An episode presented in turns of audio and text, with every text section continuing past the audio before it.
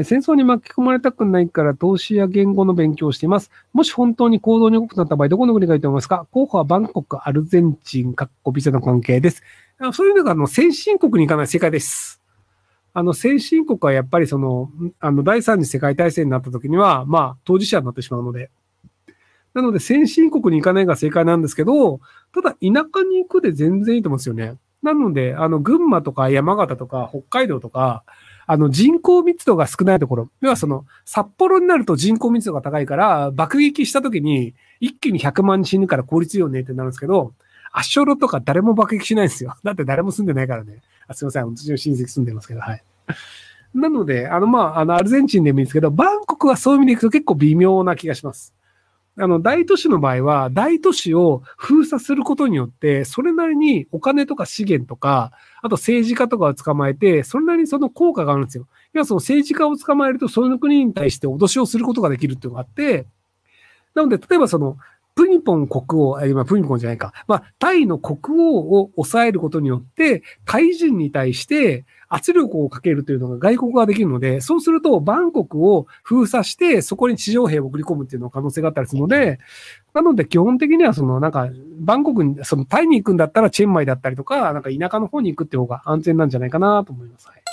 えー、なんで最近の若い人はお金ないのに無理して大学に行こうとするんでしょうか？諦めて身の丈にあった人生を歩めると思っています。えっと、お金がないから大学に行きます。えっと、あの、高卒と大卒で障害年収が大体3000万円から5000万円違うって言われてるんですよ。で、あの、就職サイトとか転職サイトとか、あの、自分で検索してみればわかるんですけど、あの、高卒で出てくる件数と大卒で出てくる件数って全然違うんですよ。で、さらにその、想定される給料っていうのも、高卒と大卒で全然違うんですよね。なので、あの、大学にそのなんか3、400万円払ったとしても、結果としてその40年間その後働くのであれば、大卒の方が得するよねっていうのが日本の現状なので、なので結果としてみんな大学に行こうとするっていう構造になってるんじゃないかなと思います。えー、チビ中央ですが、ネットの危険煽りに傷つきます。チビは僕にはどうしようもできないのになんでこんな言われる？あ、チビだというのを言われるのが嫌なんだ。気にしなくていいんじゃないですか。あの、まあ、例えばその、メガネって言われて腹が立つ人もいるんですけど、でも、メガネって言われて腹立つっていうのが僕わかんなくて、じゃあメガネ取ればみたいな。で、まあ、チビとか直せないよね。だから言われるの嫌だよねっていうのは、まあ、ある程度は理解できるんですけど、ただ別にあの、チビってめちゃくちゃいっぱいいるじゃないですか。まあ、例えば平均身長が170だとしたら、その160センチ台の人っていうのって、まあ、人類の大体49%ぐらいがその170がね、ちょうど真ん中だとすると、その49%は170センチ以下なわけじゃないですか。なので169、160センチ台っていうのは人類4、大体その160センチ以下で49%側だよねって話なので、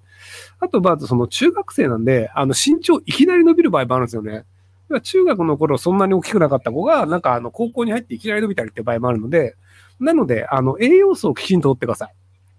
えっ、ー、と、あの、日本人の身長の、あの、平均ってずっと年々上がり続けてたんですよ。で、ここ数年、ようやく止まったり、ちょっと落ちたりっていうしてるんですけど、なぜじゃあ日本人の平均身長が上がり続けていたのか。っていうと、別にそのなんか、あの、身長の高いオランダ人と結婚する人が多かったからとかではないんですよ。結論としては、もともと日本人のポテンシャルとしては、男性でいくと平均170センチぐらいになるポテンシャルはあったんですけど、子供が成長するときに必要な栄養素をきちんと得られなかった世代っていうのが昭和なんですよ。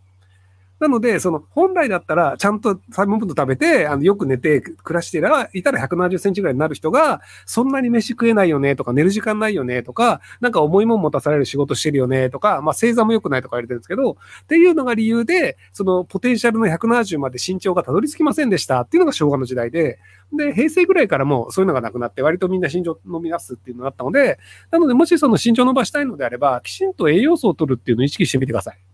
そのまあ牛乳、あの、そのラクトースとか分解できない人も難しいかもしれないですけど、まあ牛乳多くと飲むとか、小魚とかカルシウム多く食べるとか、あの、基本的にはあの身長はそのタンパク質で、あの、体はタンパク質からね、タンパク質いっぱい取るとか、あとその野菜もそれなりに取った方がビタミンがちゃんと取れますよ、みたいなのがあったりするので、なので、あの、ちょっと多いぐらい食べた方がいいです。あの、子供の頃太ってても、別にあの、うん、大人になったらすぐ、その、筋肉ついたらすぐ痩せたりするので、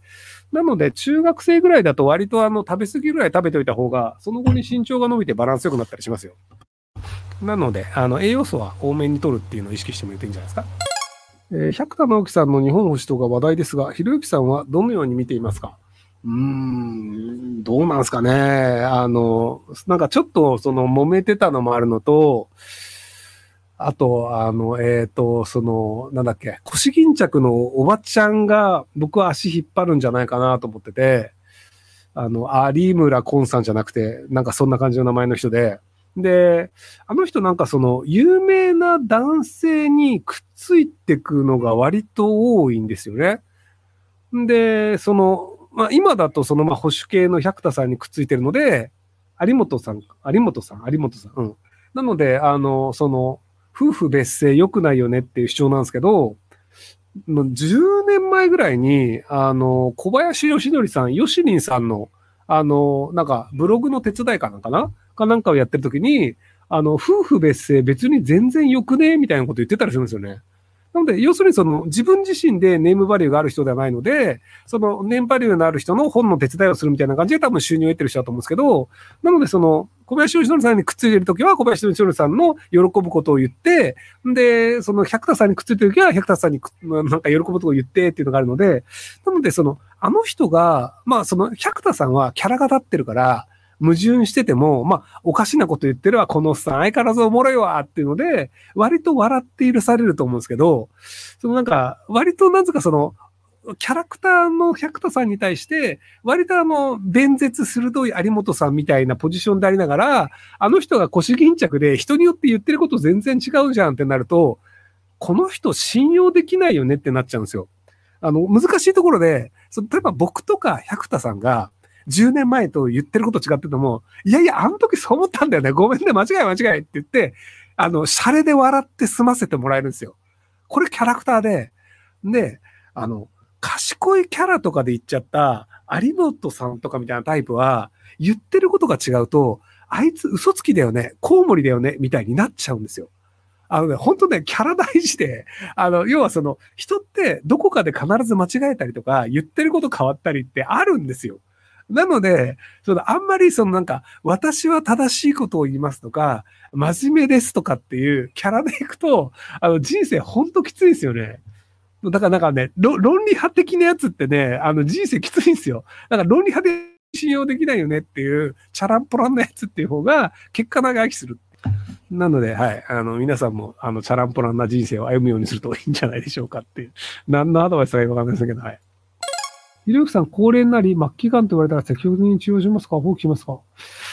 えっと、多分僕、放棄する側なんですよね。あの、えー、っと、まあ、あの、え、っと、参考程度に聞いていただきたいんですけど、えっと、喉にできた癌で、ステージ4と言われて、あの、つくし、つくばつくし、築地にある癌センターに入院していた丸山さんっておじさんがいるんですけど、で、たまたま自分の父親が丸山ワクチンというワクチンを作っていたんですけど、皮膚科の先生で、今のところ日本の法律上薬として販売することができないというのがあるんですけど、とはいえ、あの、人によってはその薬打つと全然治るよねという人がいるっていう状態で、で、まあ、癌になって父親が作った薬を打たないで死んだら、まあ、あの、メイドに行ったらお父さんにめちゃくちゃ怒られるよねっていうのがあって、なんで、あの、その、あの、まあ、その、えっ、ー、と、築地のがんセンターの先生に隠れて、丸山ワクチン打ったんですよ。で、それがね、15年前ぐらいかな。なので、ステージ4で、あの、あと半年の命ですって言われて、で、その後、あの、なぜか癌がなくなってしまい、あれなくなりましたねって言われて、で、その後に2回ぐらい癌再発してるんですけど、で、最初再発した時は、あの、みんな、いやいや、やっぱりそうだよね、再発するよねっていうので、みんな、あの、入院してるっていうのでお見舞いに来たんですけど、2回目、3回目になると、もう誰もお見舞い来ないんですよ。丸山さんまた再発したんですか？あ、そうっすか、そうっすかみたいなっていう感じで、あの、放置されるっていうのがあって、